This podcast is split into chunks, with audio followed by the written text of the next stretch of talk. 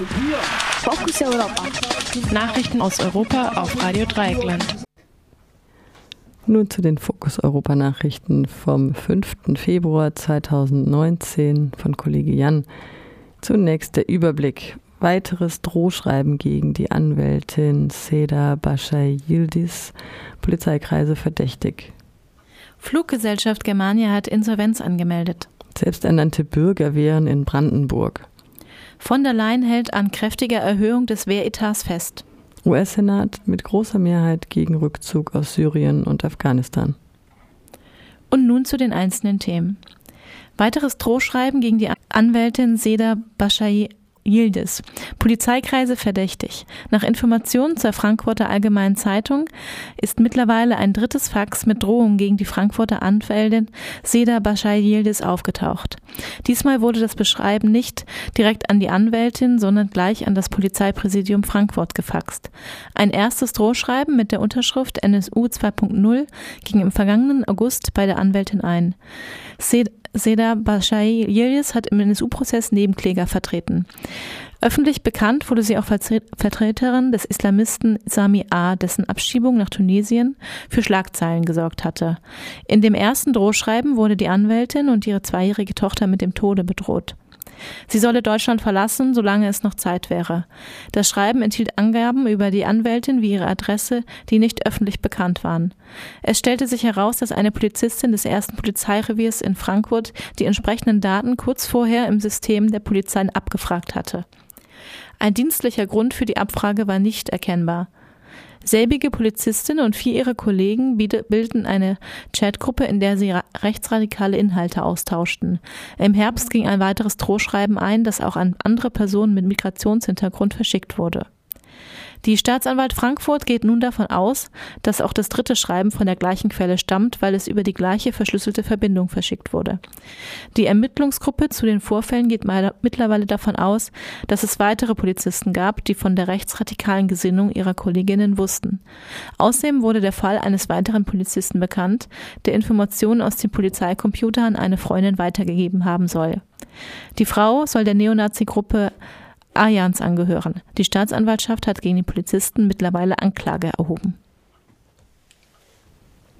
Fluggesellschaft Germania hat Insolvenz angemeldet. Die in Berlin ansässige Fluggesellschaft Germania ist pleite. Der Flugbetrieb wurde eingestellt.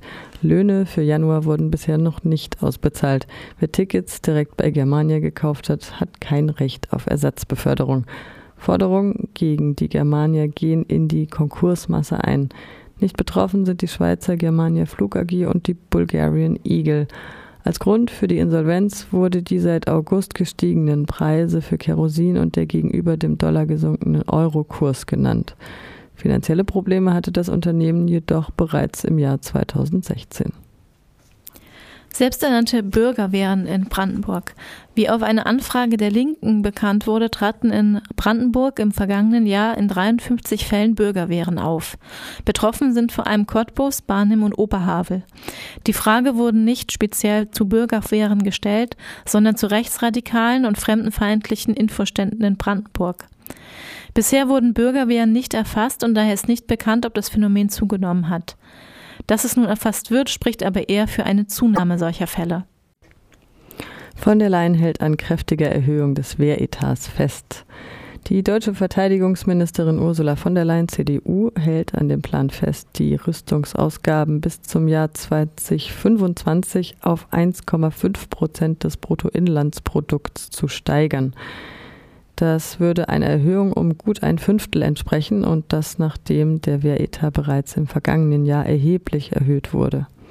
Finanzminister Olaf Scholz, SPD, weist hingegen darauf hin, dass in den kommenden Jahren wegen der eingebrochenen Konjunktur mit geringeren Steuereinnahmen zu rechnen ist. Die NATO-Staaten hatten eine Erhöhung ihrer Militärausgaben beschlossen. Einerseits fordert dies der amerikanische Präsident Donald Trump. Andererseits ziehen sich die USA mehr und mehr aus ihren NATO-Verpflichtungen zurück. In den letzten Jahren kam die Bundeswehr aber auch mehrfach wegen des Umgangs mit Steuergeldern in die Schlagzeilen. Waffensysteme wurden wesentlich teurer als vereinbart. Große Summen wurden an externe Berater gezahlt. US-Senat mit großer Mehrheit gegen Rückzug aus Syrien und Afghanistan. Mit 70 zu 26 Stimmen hat sich der US-Senat gegen den von Präsident Donald Trump angekündigten raschen Rückzug von US-Truppen aus Syrien und Afghanistan ausgesprochen. Trump hatte den Rückzug aus Syrien dem türkischen Präsidenten Tayyip Erdogan in einem Telefongespräch versprochen. Erdogan sieht die bisherigen kurdischen Verbündeten der USA in Syrien als Terroristen an und hat eine Militäraktion gegen sie angekündigt. Wohl um die Stimmung im Senat zu beruhigen, hatte Trump gestern angekündigt, US-Truppen aus Syrien in das Nachbarland Irak zu verlegen. Von dort aus sollten sie Iran beobachten. Der irakische Präsident Baham Salih warf Trump vor, die irakische Regierung wegen dieses Plans nicht gefragt zu haben. US-Truppen seien bisher nur zur Bekämpfung von Touristen im Irak stationiert. In einer weiteren Resolution forderte der Senat die Beendigung der Unterstützung Saudi-Arabiens bei seinem Krieg in Jemen. Durch die Blockade Saudi-Arabiens droht im Jemen eine schwere Hungersnot.